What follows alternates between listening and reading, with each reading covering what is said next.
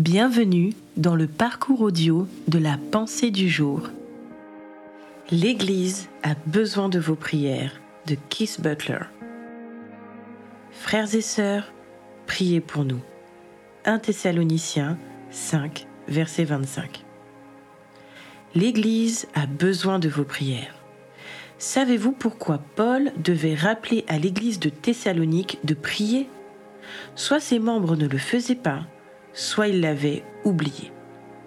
La prière peut construire un mur que l'ennemi ne peut contourner.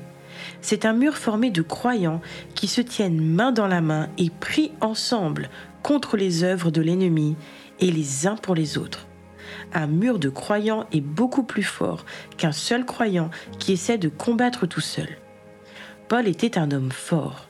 Pensez seulement à toutes les difficultés qu'il a rencontrées des naufrages aux voleurs environnants, puis la lapidation et la torture, en passant par l'emprisonnement et les coups.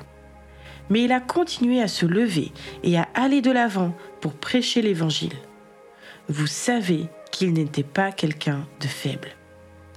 Pourtant, cet homme de Dieu puissant a dit à l'Église, J'ai besoin de vos prières. Paul savait qu'il ne pouvait pas faire tout ce que Dieu l'appelait à faire sans un mur de prière érigé autour de lui, composé de croyants se tenant sur la brèche et intercédant en sa faveur. L'Église a besoin de vos prières. Pour accomplir tout ce à quoi Dieu appelle votre corps local, il faut des croyants fidèles qui se tiennent ensemble, prient ensemble et croient ensemble, afin d'accomplir les desseins de Dieu.